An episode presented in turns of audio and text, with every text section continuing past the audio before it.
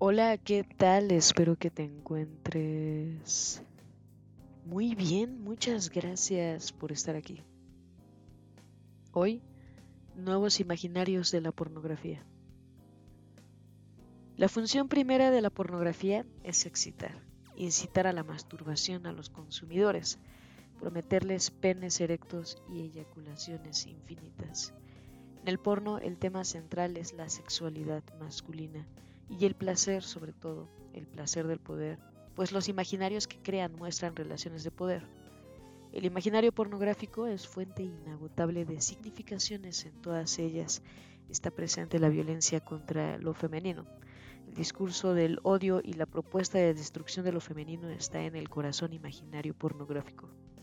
La pornografía de los años 50 y 60 mostraba a mujeres sexualizadas en posturas y con gestos que incitaban a la adquisición del producto, a la compra de las revistas con el objetivo claro de la masturbación más gratificante. Lo que tienen en común aquella pornografía y la mainstream de hoy es que ambas están pobladas de imágenes femeninas radicalmente sexualizadas, en las que las mujeres eran presentadas como cosas, como mercancías. Lo femenino era mostrado unidimensionalmente como sexualidad y como incitación al placer masculino.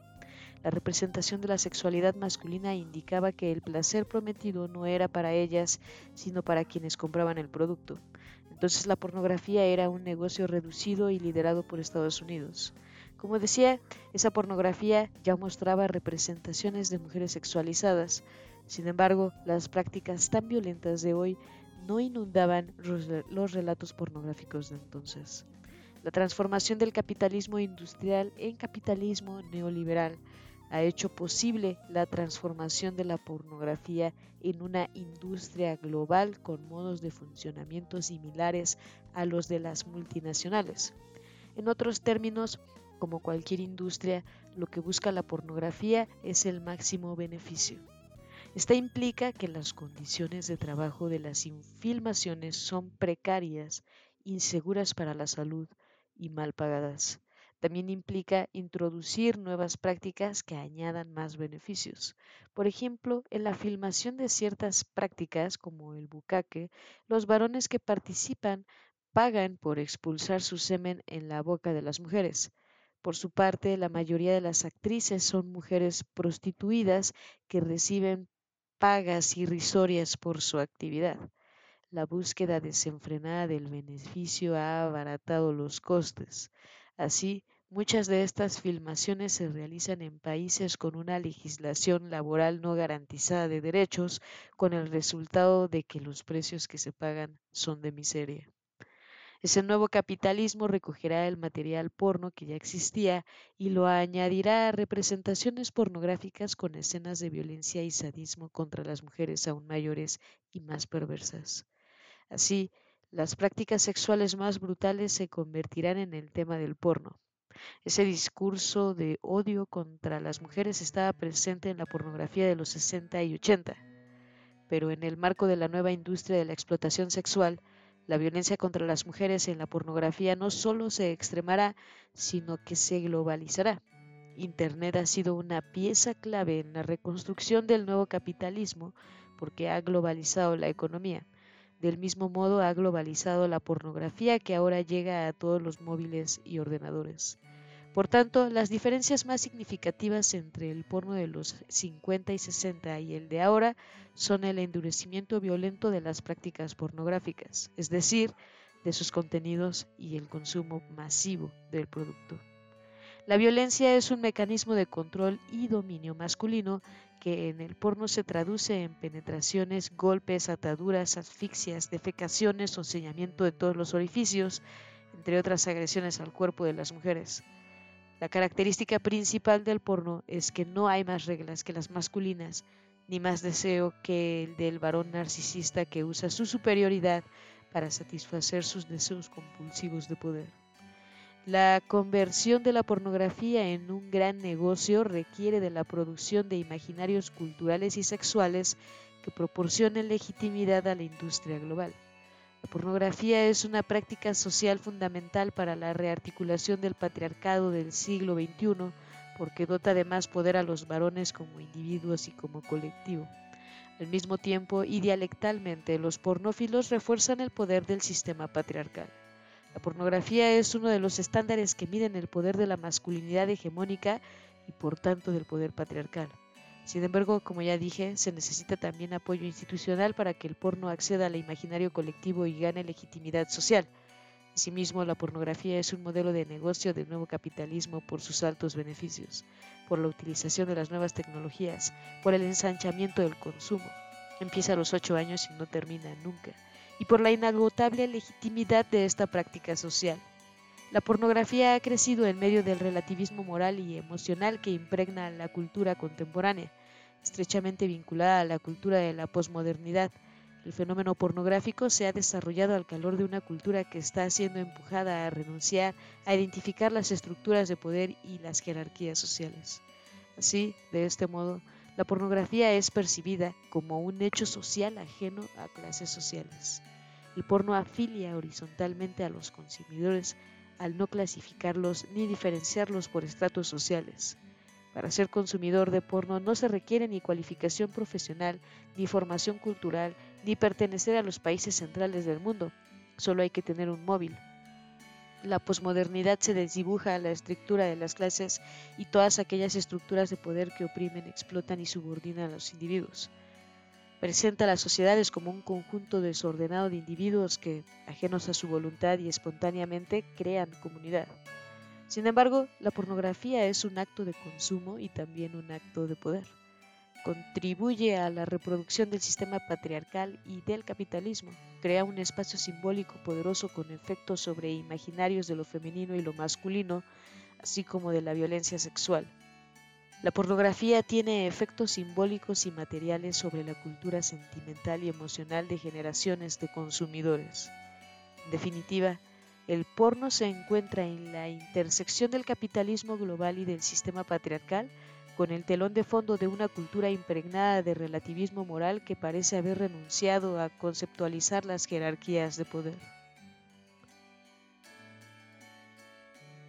Imaginarios de violencia.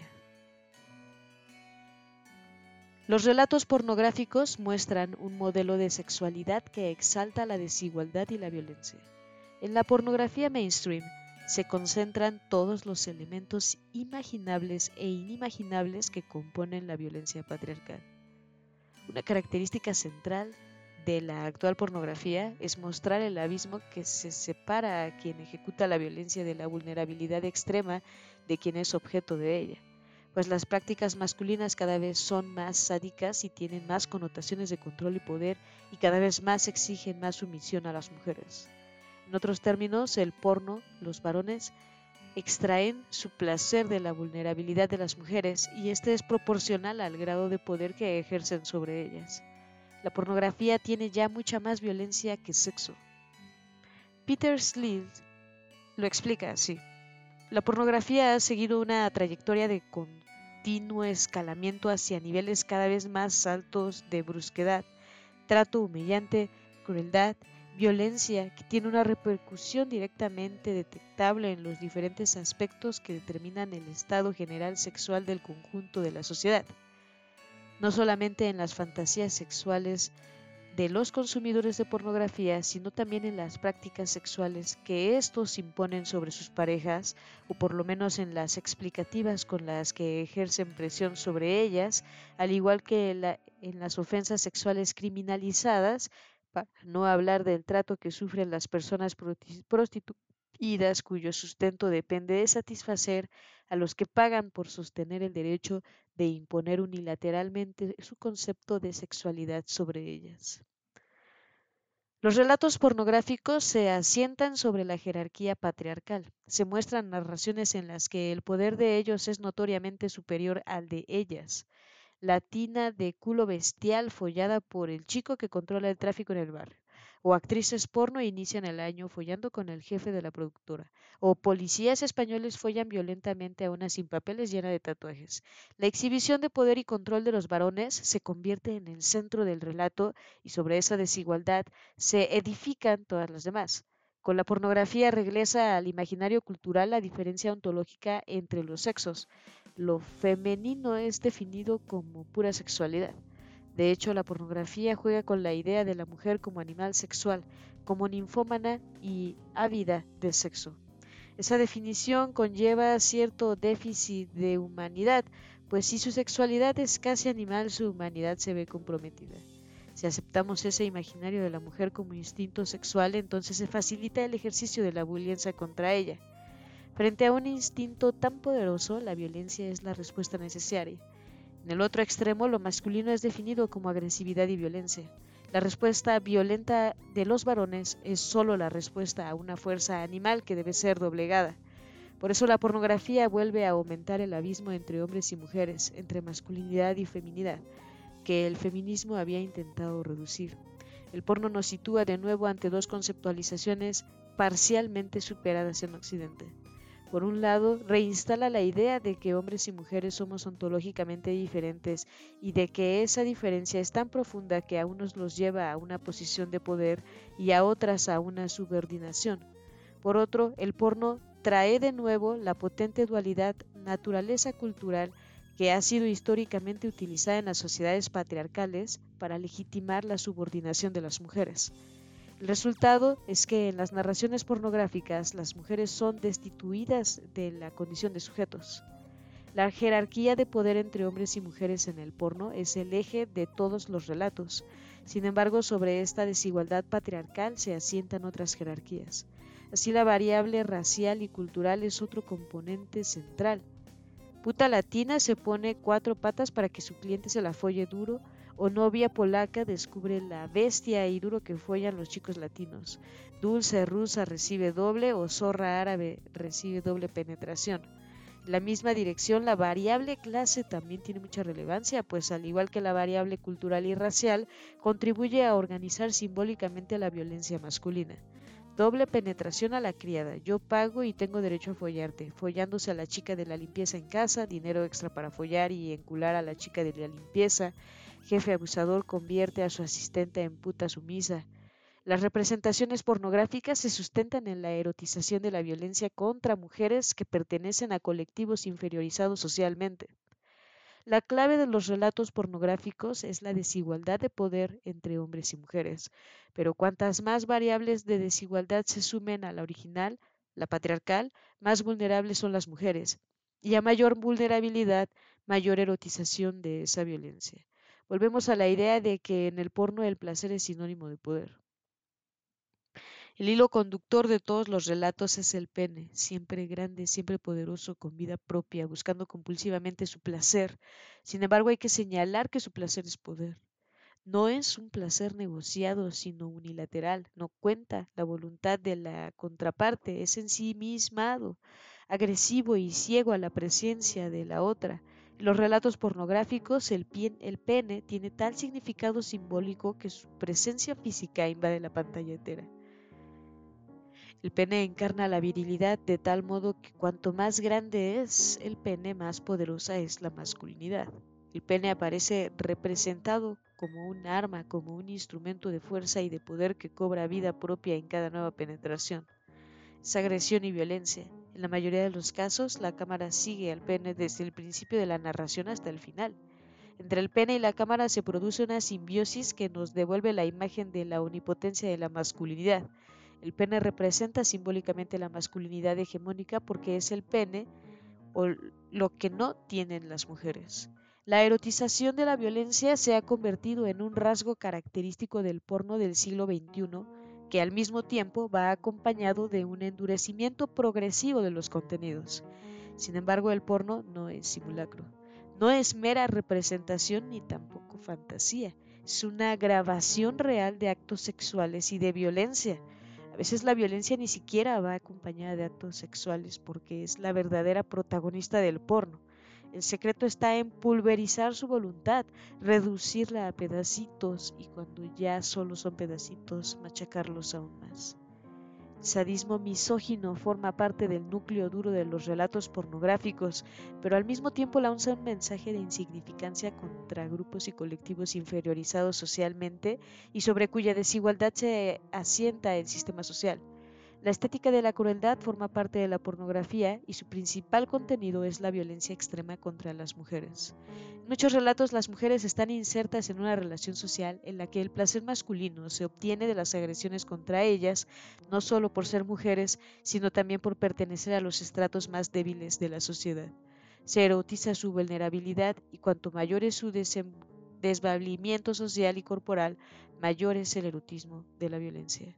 Por ejemplo, os aseguro que a esta enanita me la voy a follar. Ser criada migrante o empleada es fuente de erotización para los varones. En realidad, la vulnerabilidad es el verdadero alimento que nutre el sadismo misógino. La pornografía utiliza la violencia contra las mujeres como un mensaje, pero ese mensaje es más complejo, pues va destinado a todas las mujeres para que acepten el papel asignado de insignificancia. También va destinado a los varones en general para reafirmar su posición de supremacía sexual y social, y va dirigido asimismo a aquellos que muestran cierta indiferencia por el dominio masculino y tienen la tentación de desidentificarse de los mandatos patriarcales. Los nuevos imaginarios que promueve la pornografía, incesto, abuso infantil, bestialismo, violencia sádica, violaciones colectivas, son un intento de dar oxígeno a la masculinidad hegemónica que grandes sectores de la opinión pública denostaban por obsoleta. Pero sobre todo son una apuesta por poner en marcha nuevas formas de relación entre los sexos. Son un intento de instalar en el imaginario colectivo una masculinidad agresiva y bárbara, conectada a la cultura de las economías ilegales y muy especialmente a la industria de la explotación sexual, y también son un intento de clausurar el viejo ideal de igualdad entre los sexos como una propuesta emancipatoria de la modernidad crítica. La pornografía es una respuesta en clave de misoginia a los intentos feministas de transformar emancipatoriamente el contrato sexual, sin duda un espacio de disputa. El siglo XXI está presenciado o está presenciando una lucha cuyo corazón es el contrato sexual, las reglas que se han dado a sí mismo el sistema patriarcal y que gobiernan a hombres y a mujeres están siendo interpeladas desde dos posiciones diferentes, una reactiva y otra emancipatoria. En el corazón del contrato sexual se halla la pornografía y ha tomado esta como una unidad de análisis. Se puede radiografar la propuesta de los bárbaros del patriarcado. En el porno se encuentra el núcleo simbólico más resistente del imaginario misógino.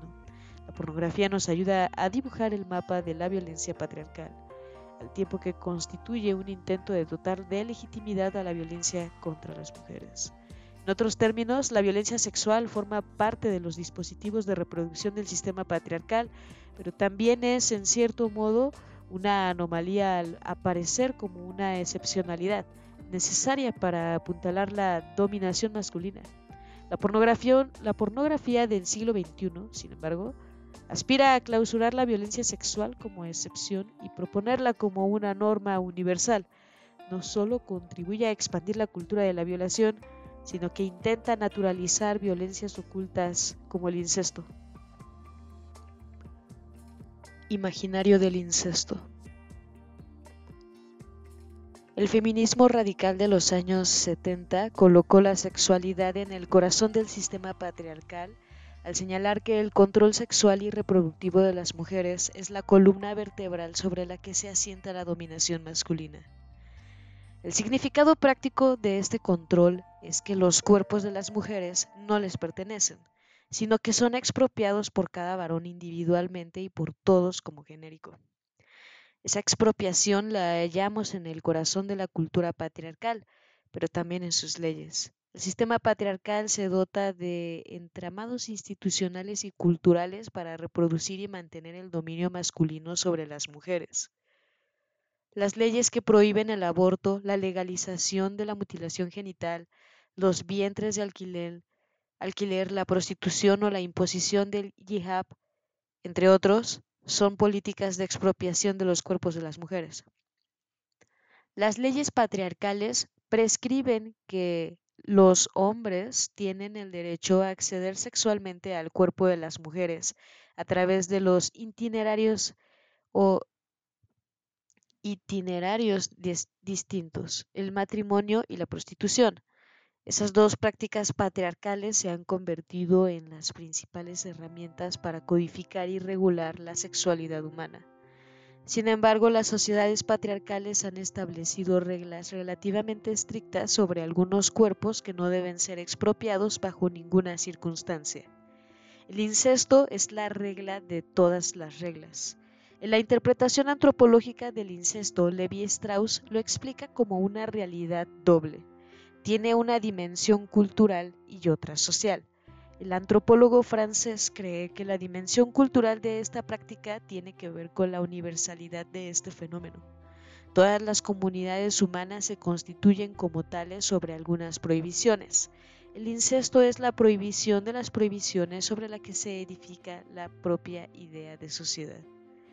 El incesto, por tanto, sería también un dispositivo de poder patriarcal, además de una estrategia para mantener la paz y evitar las guerras. Levi Strauss afirma también en 1949 que el tabú universal del incesto supone que los grupos deben crear y mantener relaciones de reciprocidad y obligación mediante el intercambio de mujeres. El tabú del incesto es paradigmático para explicar cómo el intercambio de mujeres es el principio de la dominación masculina. Desde la teoría feminista se argumenta tal y como explica Celia Amoros que las mujeres son un objeto transaccional entre los varones de distintas tribus o clanes que las intercambian para llegar a diversos acuerdos, para pagar el precio por haber perdido la guerra o como obsequio para facilitar pactos. Por ello representa simbólicamente la frontera más estricta que no se puede sobrepasar. Sobre esta regla se ha creado otra también que está vinculada a la anterior, pero que tiene y ha tenido menos fuerza social en algunas sociedades. El respeto sexual a la infancia, los cuerpos de niñas y niños no deben ser objeto de acceso sexual por parte de adultos, con la excepción de algunas prácticas patriarcales de ciertas comunidades culturales y religiosas. Estas reglas están presentes en los sistemas legales y culturales de la práctica totalidad de las sociedades. Al ser más unas reglas tan fundacionales para que no sean transgredidas, deben rodearse de un halo sagrado. Aquello que es fundacionalmente constitutivo de la sociedad no se puede transgredir y para ello se debe hacer creer a los individuos que forma parte de un orden natural de las cosas imposible de alterar. Los individuos deben creer que saltarse esos preceptos es algo potencialmente peligroso, como sostiene Peter Berger, cuando una regla pertenece a la naturaleza de las cosas, queda dotada de una estabilidad que fluye de fuentes más poderosas que los meros esfuerzos históricos de los seres humanos. El incesto es uno de los ejes sobre los que se asienta nuestra cultura y de ahí la necesidad imperativa de sacralizarlo. Los individuos han debido interiorizar esas normas para no imaginar siquiera la posibilidad de transgredirlas. Si no fuese así, no podrían mantenerse en los sistemas legales y culturales y por tanto sobrevendrían eh, sucesivas crisis de legitimidad. La transgresión de esas normas debe hacer sentir tanta culpa a los individuos que no se les puede ocurrir siquiera vulnerarlas. Dichas reglas deben someterse a procesos permanentes de sacralización para acusar a los individuos fuertes sentimientos de culpa si la transgreden. El imaginario cultural de Occidente, que a partir de los años 60 del siglo XX ha colocado, la sexualidad en el centro de la vida cotidiana de una forma creciente, nunca se dotó de imágenes sexuales que rompiesen esas normas, pero sobre todo la del incesto el clima de libertad sexual que se instauró en la revolución sexual, a pesar de ser tan poderoso, no llegó a admitir que la sexualidad con niños y niñas pudiese ser legítima en nombre de la libertad y autonomía de la propia infancia. Esta idea, reclamada por pequeñas comunidades de pedófilos, no llegó a cajuar y muy pronto se legisló contra la legalización de las relaciones sexuales entre un adulto y un niño o niña. La hipótesis que quiero desarrollar es que algunos de los imaginarios de la pornografía tienen como objetivo romper los límites sociales pactados en las sociedades patriarcales sobre el acceso de los varones a los cuerpos de las mujeres. El caso del Marqués de Sade durante la Revolución Francesa es un exponente de quien quiere romper las reglas del contrato sexual y sustituirlas por un imaginario nuevo que derogue las normas de acceso a los cuerpos de las mujeres e imponga un acceso sin límites. Todas para todos. Como señala Celia Amoros, los libertinos celebran, junto con los mafiosos, las capturas de sus víctimas en orgías o asesinatos de juerga. Los relatos de la pornografía del siglo XX están poblados de orgías, violaciones múltiples y golpes, pero siempre son varones los perpetradores de semejantes agresiones y siempre son ellas las destinatarias. La fantasía de la omnipotencia masculina lleva a algunos varones, a aquellos que han asumido la propuesta más extrema de masculinidad, a perpetrar asesinatos de mujeres, violaciones y agresiones. Esa misma fantasía es la que juega en la pornografía. Hacer daño a mujeres y tratarlas como cosas forma parte del alimento que nutre este fenómeno social. El asesinato es la propuesta al sentimiento de frustración por no poder poseer a la otra. Lo explica muy bien Micaela Marzano. La otra siempre queda más allá de la sujeción, sigue siendo aquello con lo que no es posible apropiarse de forma definitiva y completa. La propuesta de rehabilitación del imaginario libertino debilita las ideas de pareja familiar o amor o reciprocidad. El modelo del buen sexo compartido es clausurado en el porno. El nuevo imaginario tiene una única regla clara y precisa la soberanía del deseo masculino, que a su vez expresa simbólicamente una nueva propuesta de redistribución del poder entre hombres y mujeres, y de la definición de lo femenino como lo irrelevante. El porno se identifica un asedio sin tregua a la subjetividad femenina. La pornografía reivindica el imaginario libertino y propone el poder masculino absoluto y la disponibilidad de las mujeres, de todas sin exclusión, para el goce compulsivo y narcisista del varón. la pornografía, las reglas del contrato sexual se han quebrado por completo y ya han sido sustituidas por las derivadas del imaginario libertino. Una temática recurrente en los relatos pornográficos es el de los padres que abusan de sus hijas adolescentes, pero también sus hijos en el porno gay hermanos que someten a vejaciones a sus hermanas, hijos que hacen lo mismo con sus madres. El, incesto se ha convertido en uno de los nuevos imaginarios de la pornografía. ¿Cómo interpretar este relato que exalta la quiebra de la regla fundacional de la sexualidad? La hipótesis más plausible es que la masculinidad hegemónica más extrema que se concreta en los bárbaros del patriarcado, quiere romper el pacto de silencio sobre lo que se asienta el incesto y debilitar las normas que restringían el acceso masculino a los cuerpos de hijas y niñas en nuestra cultura. Todas las plataformas pornográficas tienen amplias, amplias secciones de incesto.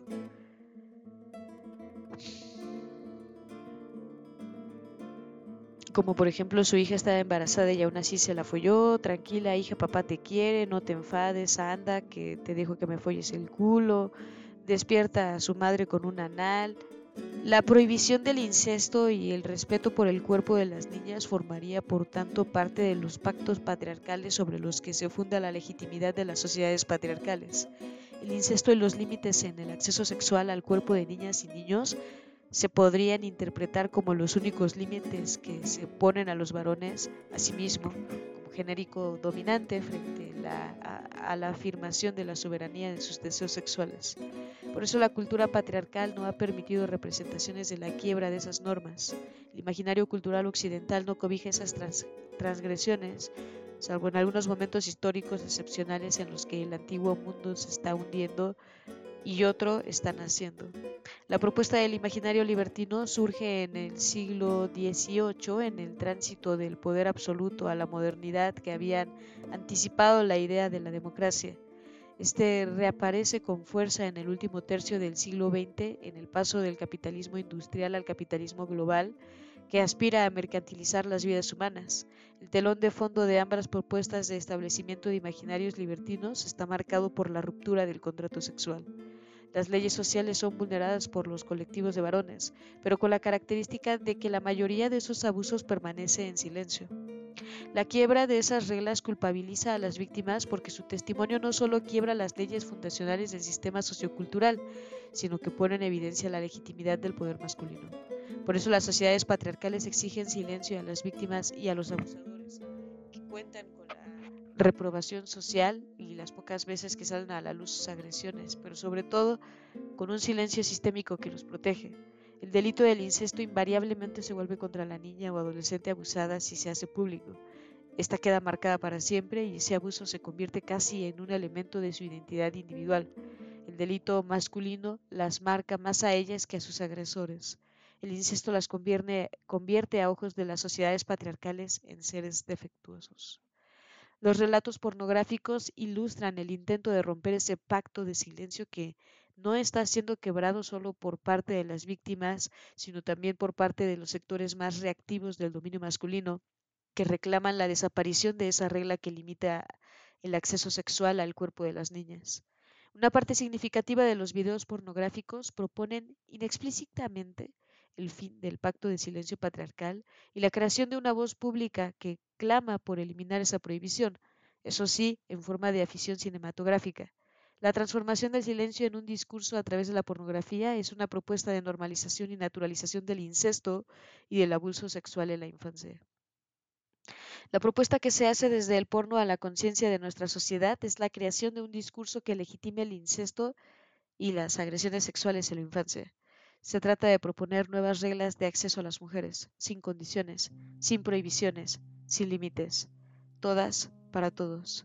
Los muy numerosos videos pornográficos sobre incesto tienen como propósito construir un nuevo imaginario de expropiación del cuerpo de las mujeres, precedido por la ruptura de todas las reglas y de todos los límites. El semejante mensaje del porno es que los varones no tienen que someterse a normas que limiten sus deseos. La masculinidad hegemónica vinculada a la industria de la explotación sexual ha abierto una nueva ruta para enunciar eh, en público lo que formulaba en privado. ¿Qué ocurrirá dentro de algunos años después de que millones de niños y niñas contemplen una y otra vez estos relatos en los que los padres pueden acceder a sus cuerpos? ¿No recibirán un mensaje de cierta normalidad? La quiebra de la prohibición del incesto se traduce en el crecimiento de la libertad masculina en el acceso sexual al cuerpo de las mujeres. Ahora ya no hay límites a los deseos masculinos. La afirmación de la soberanía de sus deseos rompe ese tabú sobre el que se ha creado nuestras sociedades y confirma el afán de quebrar el silencio culpable y de descomponer los límites que gobiernan el sistema patriarcal. El porno se encuentra la voluntad de restablecer la libertad masculina absoluta, de un modo de hombre sin reglas y sin límites.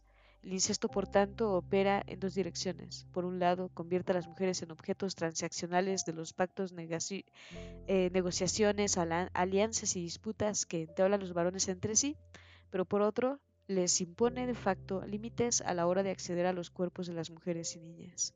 Por otra parte, los imaginarios de la violencia que se proponen desde la pornografía mainstream son vendidos a la opinión pública como imaginarios de la transgresión.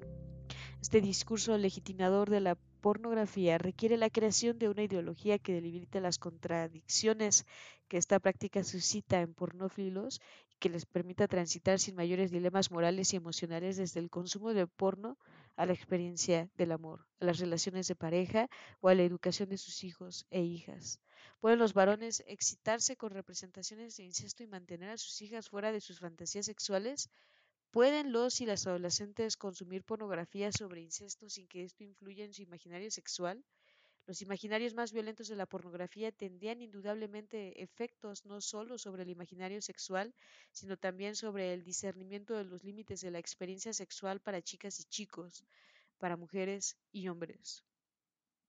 Al mismo tiempo, la existencia de las sociedades requiere que entre sus estructuras simbólicas y materiales haya cierta coherencia.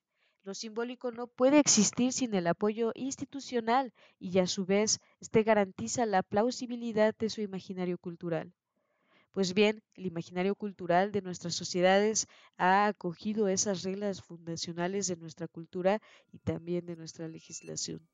Las normas legales y culturales de las sociedades son patriarcales siempre y solo se han debilitado cuando las mujeres en el marco del feminismo han luchado y derogado leyes patriarcales o han obligado a que se hiciesen leyes que defendían su libertad e igualdad. O bien, cuando ha habido transformaciones económicas que han tenido efectos no buscados por el capitalismo y que se han concretado en el acceso de las mujeres al mercado laboral, en su análisis sobre la categoría de patriarcado, Kate Millett y Heidi Hartman argumentan que este es un sistema de dominio masculino que se sustenta en los pactos que establecen los varones entre sí para asegurar su poder y hegemonía sobre las mujeres. El imaginario libertino crece en el marco del desorden impuesto por el capitalismo neoliberal. pero también en el de un sistema patriarcal deslegitimado en algunas partes del mundo y entre algunos sectores de la opinión pública. No existen en este momento reglas precisas como alternativas a la descomposición de las antiguas. En esta transición crece la masculinidad más criminal. Si las reglas son inequívocas, los individuos pueden asirse a ellas para interpretarlas, transgredirlas o transformarlas. Sin reglas hay vacío, y el vacío es el lugar apropiado para que se instalen desórdenes nuevos con inéditas estructuras de poder. El vacío proporciona la confusión y deja a los individuos a la intemperie, pero también es el escenario abierto en el que ha estallado la cuarta ola feminista. El feliz matrimonio entre pornografía y capitalismo. Imaginarios compartidos. La razón por la que la teoría feminista ha hecho de la pornografía un objeto de estudio preferente a partir de los años 80 del siglo XX es porque el porno es un dispositivo discursivo fundamental de la misoginia. El porno está anclado en el imaginario misógino al convertir a las mujeres en objeto de odio y denostación. Cuando nos centramos en el porno, así como en el conjunto de la industria de la explotación sexual, descubrimos un orden subterráneo en la organización del sistema patriarcal y desde luego también una nueva manera de pensar las relaciones con las mujeres. Desde este enfoque, la teoría feminista analiza el porno como parte de la práctica sexual del patriarcado. Además, la pornografía es un mecanismo de sexualización extrema de las mujeres, de asedio a su individualidad, de desactivación de la subjetividad femenina y de pedagogía de la prostitución además de uno de los canales fundamentales de acceso masculino a la demanda de esta. Sin embargo, para seguir existiendo y consolidándose, para combatir las críticas feministas y de otros sectores de la opinión pública, el porno se ha visto obligado a buscar vías de legitimación, pues la fortaleza de los fenómenos sociales está directamente relacionada con su aceptación social, con su naturalización este apartado se va a argumentar que el capitalismo informacional proporciona relevantes discursos, discursos de legitimación a la pornografía. La creación de una poderosa cultura de la mercantilización en el marco del capitalismo vehicula e incluso lidera viejas y nuevas demandas patriarcales. ¿De qué manera contribuye la pornografía a reforzar la ideología del capitalismo y el patriarcado? ¿De qué formas fortalece el capitalismo a la pornografía? Lejos de ser una realidad aislada del mercado, el porno es una práctica cómplice de la economía política que caracteriza al capitalismo global. Las desigualdades del mercado se han transferido a la pornografía. Por eso la pornografía es un lugar privilegiado para dar cuenta de la alianza entre patriarcado y capitalismo en el marco de la cultura contemporánea postmoderna. Un elemento que contribuye a dotar de legitimidad a la pornografía es su aparente interclasismo. Parece que los pornófilos son iguales cuando se masturban frente a su móvil o a su ordenador. Todo el planeta millones de varones consumen porno independientemente de su pertenencia de clase, raza o cultura. Por autolegitimación, cuando establece el dogma de que hay realidades sociales ajenas a las relaciones de clase, desde ese análisis la pornografía sería analizada como un mecanismo independiente de la estratificación social que coloca al genérico masculino en una posición horizontal de igualdad. Esta idea se inscribe en la cultura de la posmodernidad, que en su análisis oscurece y silencia las estructuras de poder. La cultura capitalista potencia esta idea posmoderna de que no existen los dominios ni los sistemas de poder. Sin embargo, el porno atraviesa todas las divisiones sociales y contribuye a reproducirlas, las narraciones pornográficas reproducen y exacerban las relaciones de clase, las raciales y las culturales, además de sacralizar la heterosexualidad.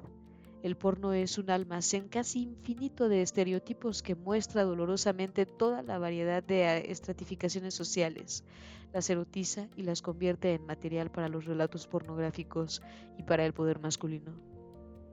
La pornografía se nutre de la desigualdad porque vulnera la igualdad entre hombres y mujeres y porque explota narrativamente otras desigualdades hasta convertirlas en una fuente de placer para los varones.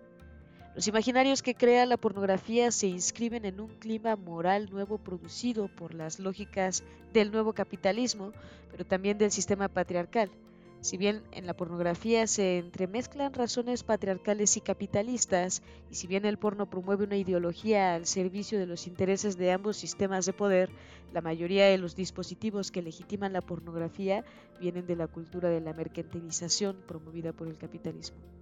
La lógica interna de la cultura del nuevo capitalismo está produciendo numerosos mecanismos psicológicos y políticos con el objetivo de romper la empatía, la solidaridad y la cooperación y los lazos sociales. Algunos imaginarios de la pornografía tienen semejanza con ciertos imaginarios del capitalismo.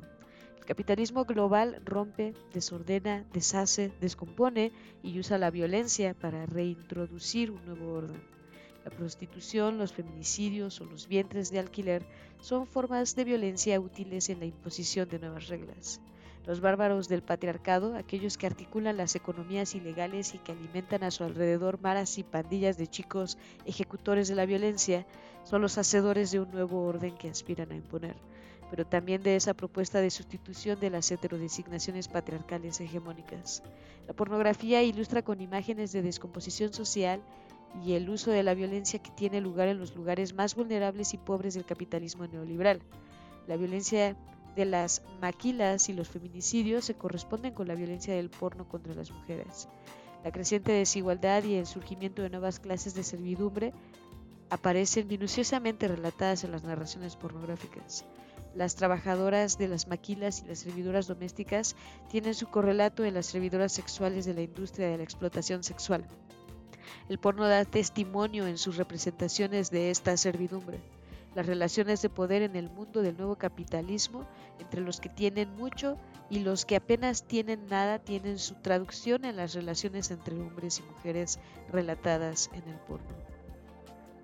La pérdida de comunidad y de debilitamiento de la empatía y de la solidaridad de las sociedades capitalistas se corresponden con la soberanía del deseo masculino frente a la alteridad insignificante que representa a las mujeres en el porno. La exclusión de grandes sectores de población de sus tierras, fábricas, casas y entornos está también metafóricamente expresada en el porno, donde se muestra con naturalidad la satisfacción de los deseos de unos a costa de las otras. Como señala Peter Essil, la pornografía separa la sexualidad de los hombres tanto de los sentimientos propios como de las relaciones cotidianas y de esta manera contribuye a la disociación como rasgo dominante del modus vivendi masculino. En el porno se identifican algunos rasgos que definen ese fenómeno social como violencia. La jerarquía patriarcal en los relatos pornográficos cursa con violencia extrema la sexualidad, emblema de la intimidad, es mercantilizada. La pornografía promueve lo que Eva Illouz denomina entumecimiento emocional. El porno representa un tipo de sociabilidad masculina basada en el poder unidimensional de sus deseos y una clase de sociabilidad femenina basada en la sumisión y en la idea de que las mujeres son servidoras del deseo masculino. También reabre el abismo entre hombres y mujeres que parecía haberse reducido a partir de la década de los 60 en algunas partes del mundo. La violencia en el porno es una propuesta de establecimiento de normas patriarcales más duras en un momento histórico en el que las mujeres de la mano del feminismo reclaman más libertad y autonomía. En última instancia, en el porno hay una propuesta de destrucción de lo femenino. Sus nuevos imaginarios están llenos de significados que forman parte de la propuesta de reestructuración del sistema patriarcal e indudablemente son una respuesta a las luchas emancipatorias que han llevado a cabo las mujeres en el marco del feminismo. Al mismo tiempo, la pornografía representa la alianza entre el capitalismo y patriarcado. Los intereses de ambos confluyen en el porno y se potencian mutuamente. La pornografía ha crecido y se ha convertido en una industria global a la que la luz del desorden está imponiendo el capitalismo global en las sociedades, alterando valores, reforzando jerarquías sociales, deshaciendo comunidades o debilitando lazos sociales. Desde ese punto de vista, existe afinidad entre el desorden del capitalismo neoliberal y el desorden patriarcal. En el porno se concentra ese doble desorden. En otros términos, el desorden real que impone el capitalismo neoliberal en las relaciones sociales requiere del desorden de las normas que gobiernan el sistema patriarcal. El capitalismo global está destruyendo las antiguas reglas y mientras intenta imponer nuevas, más estratificadas, esa lógica de destrucción ha desembocado en las relaciones entre hombres y mujeres. Así, en este momento histórico en el que se están produciendo significativas transformaciones económicas, políticas, tecnológicas y culturales de nuevo, se vuelven a aparecer propuestas de ruptura del contrato sexual, no por la vía emancipatoria de las mujeres, sino por el lado contrario, por la transgresión de aquellas normas que limitan el poder de los varones. La industria de la explotación sexual, el rearme de los nuevos bárbaros del patriarcado y las nuevas heterodesignaciones patriarcales confirman este argumento. Los varones dan sentido a sus experiencias pornográficas individuales recurriendo a ideas, símbolos y significados colectivos. El espíritu del capitalismo contemporáneo promueve la exaltación de los deseos como articuladores de las vidas individuales y como elementos esenciales de la vida cotidiana. En el espíritu capitalista se encuentra el clima moral y político que ha impuesto la posmodernidad. Como explica Eva Lowe's, los teóricos posmodernos rehabilitan los bienes de consumo, la cultura de masas, la búsqueda desenfrenada del placer, la fragmentación y la dispersión de la subjetividad. Pues bien, el porno se configura como uno de los canales que conducen a la satisfacción de los deseos sexuales y despierta profundos deseos de placer, poder, abundancia, libertad, felicidad y empoderamiento. El porno mercado y deseo, la filosofía que exalta la complacencia de los deseos como fuente inagotable de la felicidad no puede eludir el mercado. Más aún, el mercado modela nuestros deseos y crea los canales idóneos para hacerlos realidad. La pornografía se inscribe en una ética hedonista que es una de las fuentes de sentido en sociedades con desigualdades crecientes. Por eso, la exaltación del deseo y del placer sexual se ha convertido en una instancia fundamental de legitimación de la pornografía. El éxito de la pornografía, como cualquier otro fenómeno social, se encuentra en su institucionalización agente institucionalizador, también lo son la industria cultural o la academia. La institucionalización de un hecho social es la principal fuente de legitimidad después de su propia actividad. Desde espacios de la baja y alta cultura, como desde la la pornografía es entendida incluso por sectores políticos progresistas como transgresión o como libertad sexual. Al mismo tiempo, la institucionalización de la pornografía incluye la de los imaginarios que crean Así, por ejemplo, la violencia extrema contra las mujeres que se presenta en el porno se consolida en el imaginario patriarcal en la medida en la que lo hace la pornografía. Todos los fenómenos sociales tienen una estructura normativa. ¿Cuál es la estructura normativa de la pornografía? La primera, sin duda, es que la sexualidad es la experiencia central de la vida de los individuos. La segunda es que es una práctica de poder. Y la tercera es que es una práctica de poder satisfacer el deseo masculino y opera con prácticas simbólicas y materiales de violencia sexual. El capitalismo aporta a la pornografía dispositivos de legitimidad,